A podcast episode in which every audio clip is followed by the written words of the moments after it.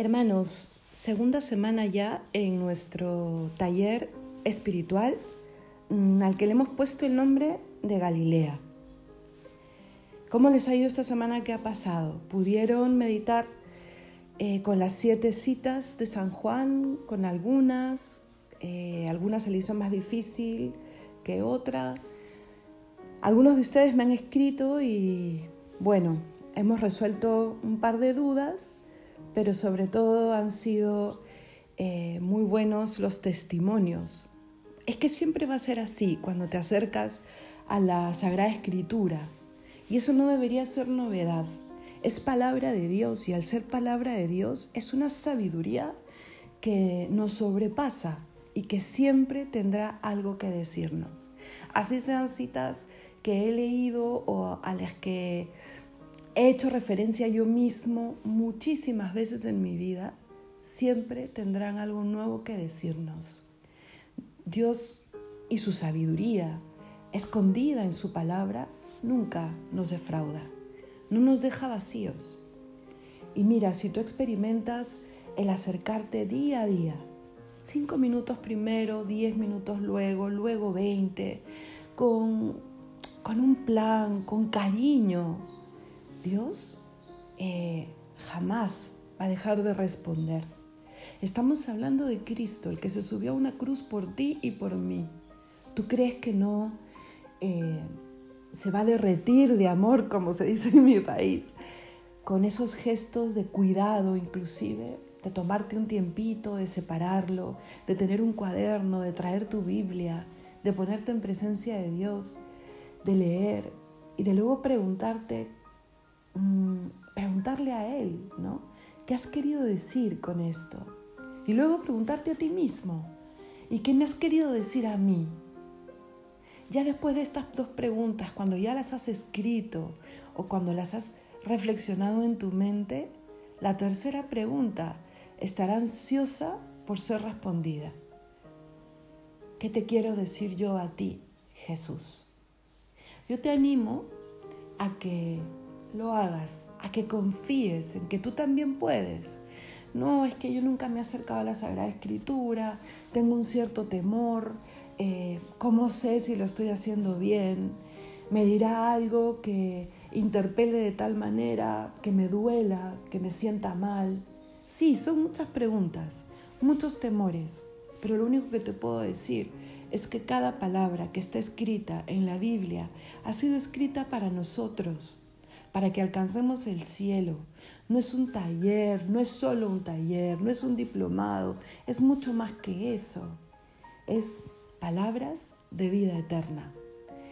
Palabras que encierran sabiduría de vida y que nos empiezan a renovar tanto interiormente que nos permiten vivir aquí y ahora de una manera diferente y de vida eterna no solo aquí y ahora, sino y sobre todo que me abren hacia la meta que yo empiezo a vislumbrar y que si camino de la mano de Cristo, que es esa palabra eterna del Padre, podré alcanzar.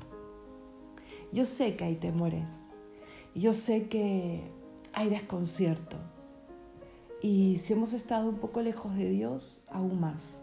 Hoy día vamos a, ver, a hablar un poco de de crecer en la fe, de creer, de creer en uno mismo para ponerse en pie y ir al encuentro de Dios, para luego creer en Él, que al mostrarse nos ayudará a hacerlo, ¿vale? Vamos a ponernos en presencia de Dios. En el nombre del Padre, del Hijo y del Espíritu Santo. Amén. Señor Jesús, tú que te acercas a nosotros glorioso y resucitado. Que este tiempo de Pascua sea un tiempo de mayor acercamiento, de profundizar en ti. Limpia mi corazón de todo aquello que me aleje.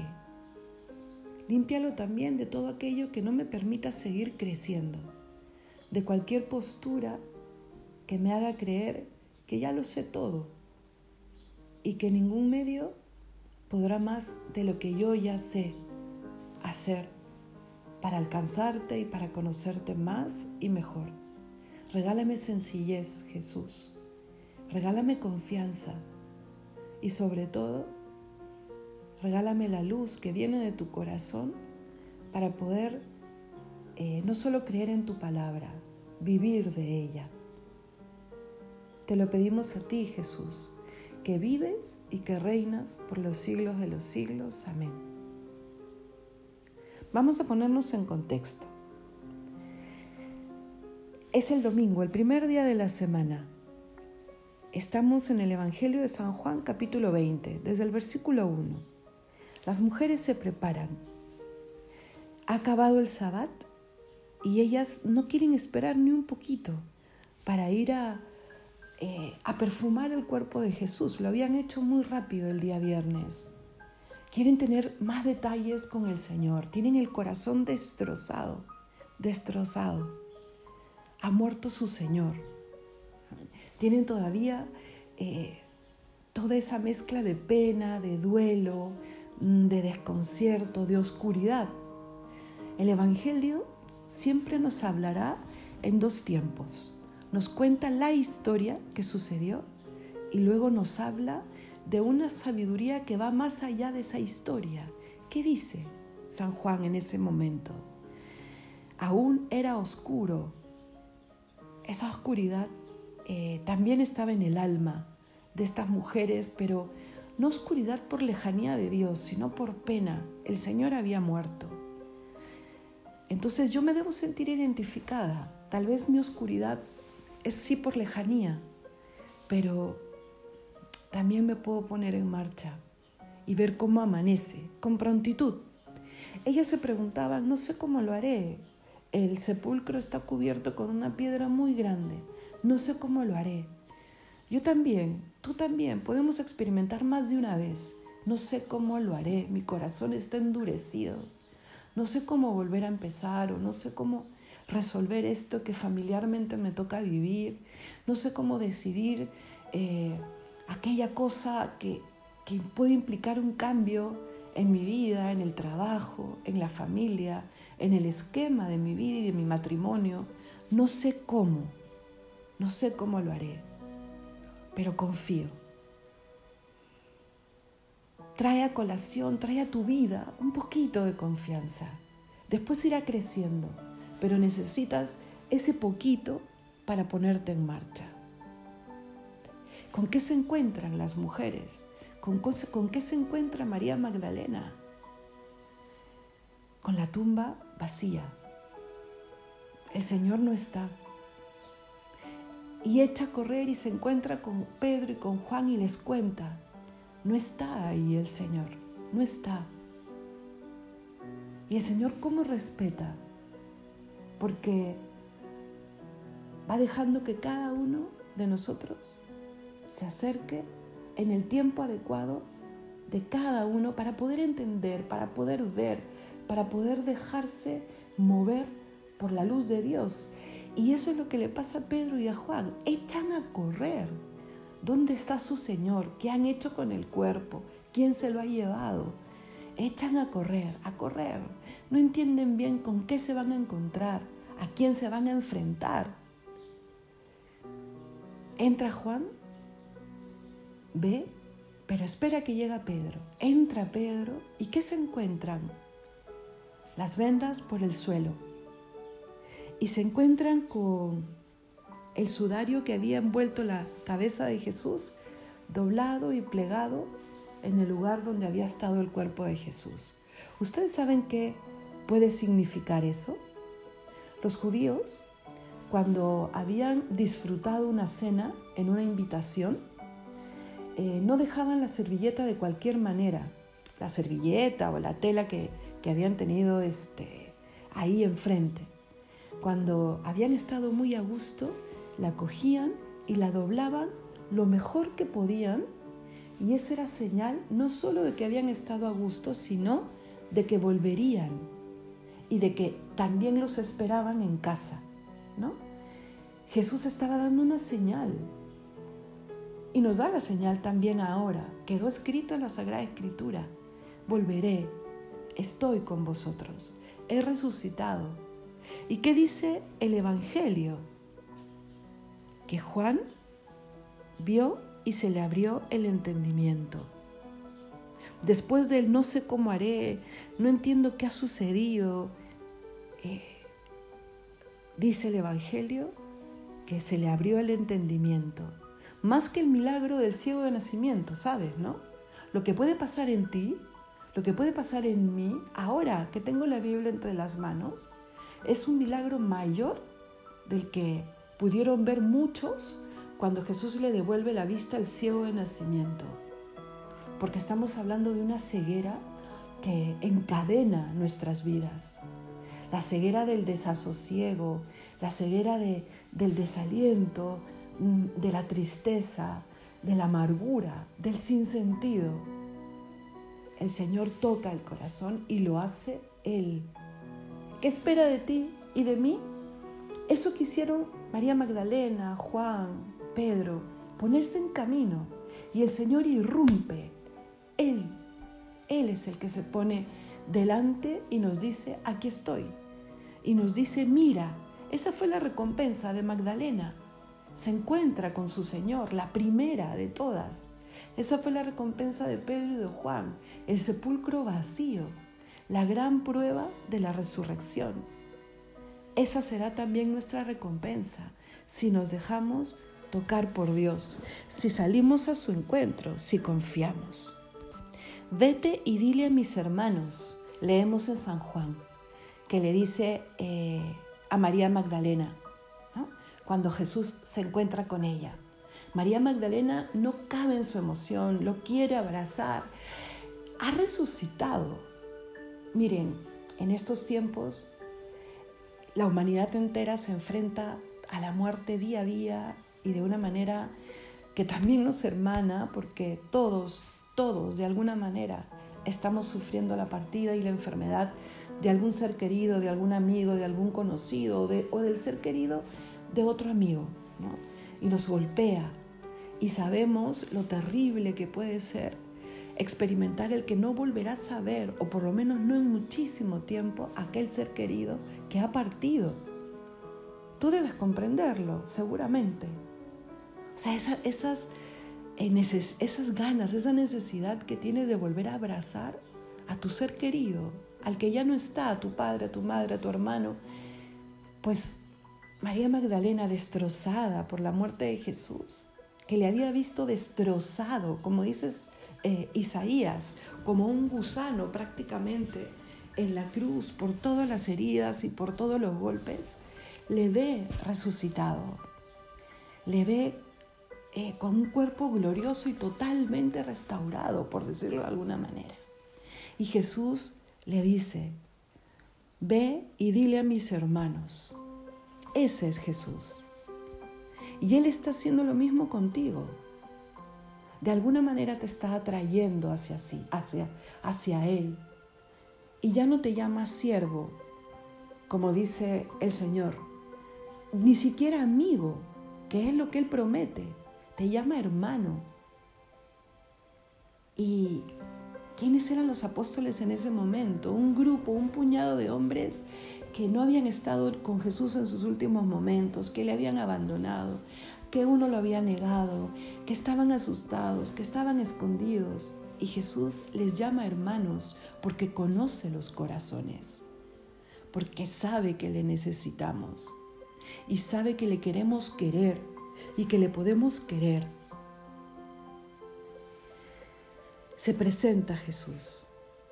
Están Juan y Pedro nuevamente en casa, después de todo esto que han vivido y, de las emociones cruzadas al haber escuchado a María Magdalena, de haber visto la tumba vacía por sus propios ojos. Seguro llegan Pedro y Juan y le cuentan a los otros nueve que están en casa. ¿Y qué sucede?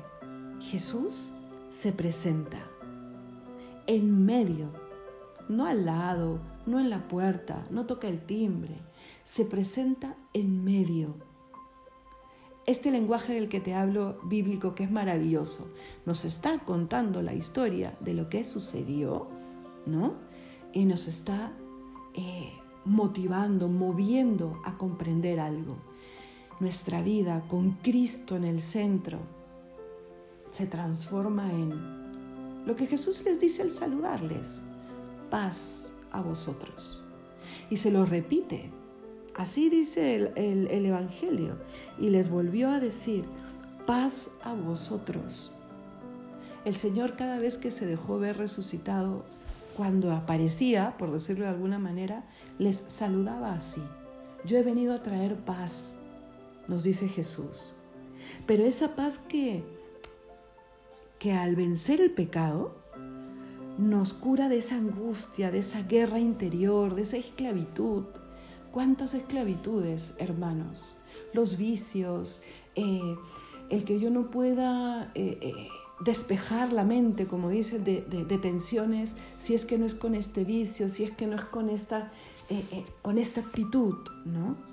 Paz que nos hace vencer y que nos abre la libertad de los hijos de Dios. Y libertad, hermanos, que no nos quita nadie.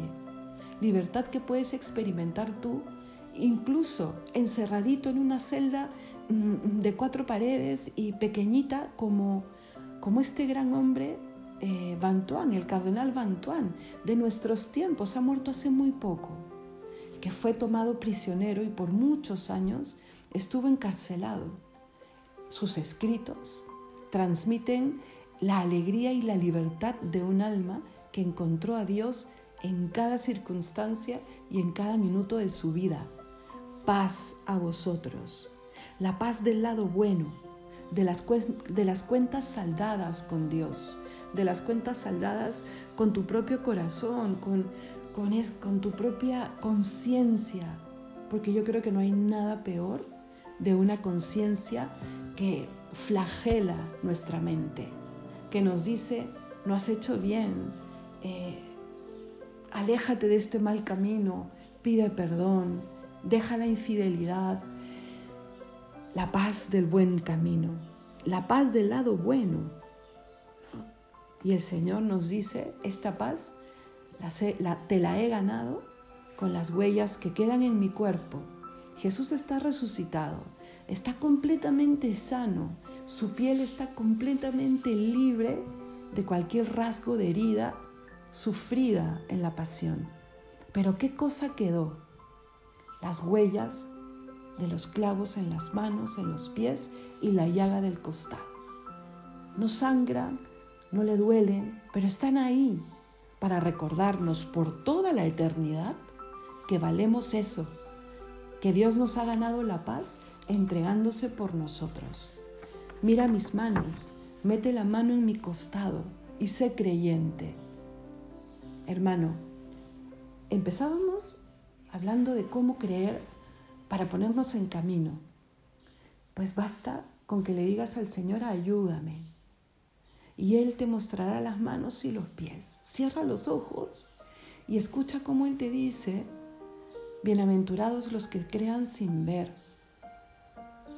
Estamos hablando de un poder que nos trasciende, que no es solo poder mental, que no es solo introspección, que no es solo sentarse y juntar las manos y cerrar los ojos y poner un poco de música. Todos estos son medios buenos, sí, pero estamos hablando de que con esos medios llegaré yo a estar delante del Creador, de esa persona que me ama y que tiene el poder de transformarlo todo de cambiar mi corazón de un momento a otro, de permitir que yo vea las cosas de una manera renovada, de devolverme la vista y curarme de la ceguera que me aleja. Conclusiones entonces. Empieza con una gotita de confianza y ponte en marcha, pero ya. ¿Qué cosa es ponerme, ponerme en marcha? Pues cuando apagues este audio, programa en qué momento del día te sientas a estar con Él. Y dile, no sé cómo empezar, Señor, no sé cómo. Hace tiempo que no vengo, o hace mucho que vengo, pero que no vengo con un corazón sencillo. Corre hacia Él. Tengo una mirada de fe y Él se mostrará real. Y Él te dirá, aquí estoy. Te lo dirá en el alma.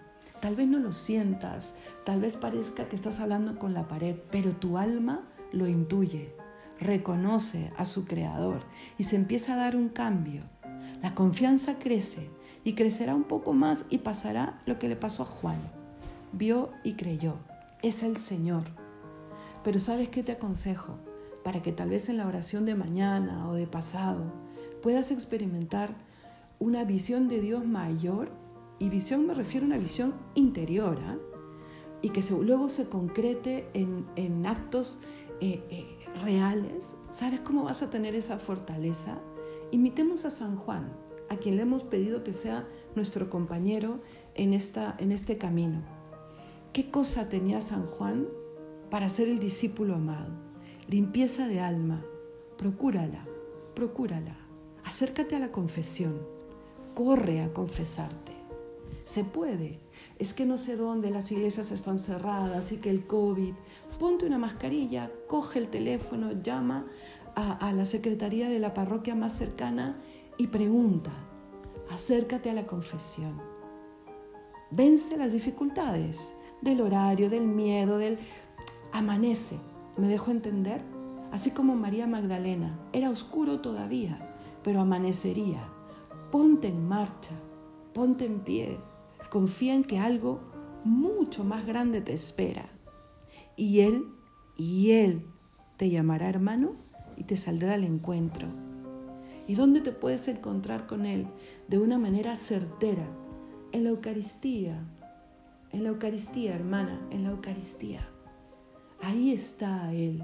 No es que parece que está, está Él. Plántate enfrente al Santísimo y te vas a encontrar.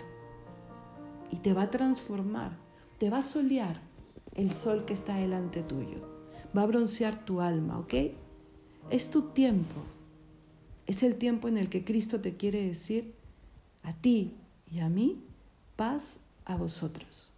¿Cómo vas a hacer que se quede contigo? Mira, no solo ponerte en marcha y dejar que Él ilumine tu entendimiento. Y eso te renueva tanto que te da fuerzas internas. Pero hay más. Ponerte delante de Él en la oración. Y si es una oración eucarística, mejor todavía. Está ahí. Tú no sabes las transformaciones que se dan delante de la Eucaristía. Pero hay más. Recibirle. No solo estar frente a Él, sino que Él esté dentro de ti, como alimento, como Señor de todas las cosas, que quiere recrear tu alma, de dentro hacia afuera. Confía, confía en que las cosas pueden ser mejores y no tienen que, experimentarlas necesariamente mal ahora mismo. Pero no te acostumbres a una vida así, ¿no? Eh, eh, que no crece. Porque sin darte cuenta, lo que no crece, decrece, ¿ok? Nuestra alma ha sido hecha para la eternidad, para el más. Y el único, la única respuesta es Él.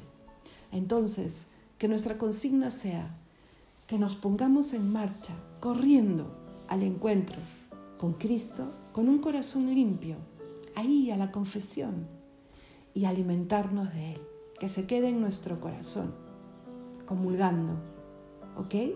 Inténtalo, vas a ver que vas a poder. Y si ya lo haces, una comunión más profunda, con una hondura distinta, ahí estás, Señor con un acto de adoración real. Prepara mi corazón porque te voy a recibir al eterno Señor de todas las cosas. Voy a recibir en mi alma. Enséñame a tenerla cada vez más dispuesta y más limpia. Que Dios te bendiga. Te dejo en la cajita siete citas más. Inténtalo. Un ratito, 10, 20 minutos. Lee, acércate a la sabiduría divina. Que Dios te bendiga y nos encontramos el próximo jueves. Vamos a terminar rezando una Ave María a la Santísima Virgen. Dios te salve María, llena eres de gracia, el Señor es contigo. Bendita tú eres entre todas las mujeres y bendito es el fruto de tu vientre Jesús. Santa María, Madre de Dios, ruega por nosotros pecadores, ahora y en la hora de nuestra muerte. Amén. En el nombre del Padre, del Hijo y del Espíritu Santo. Amén.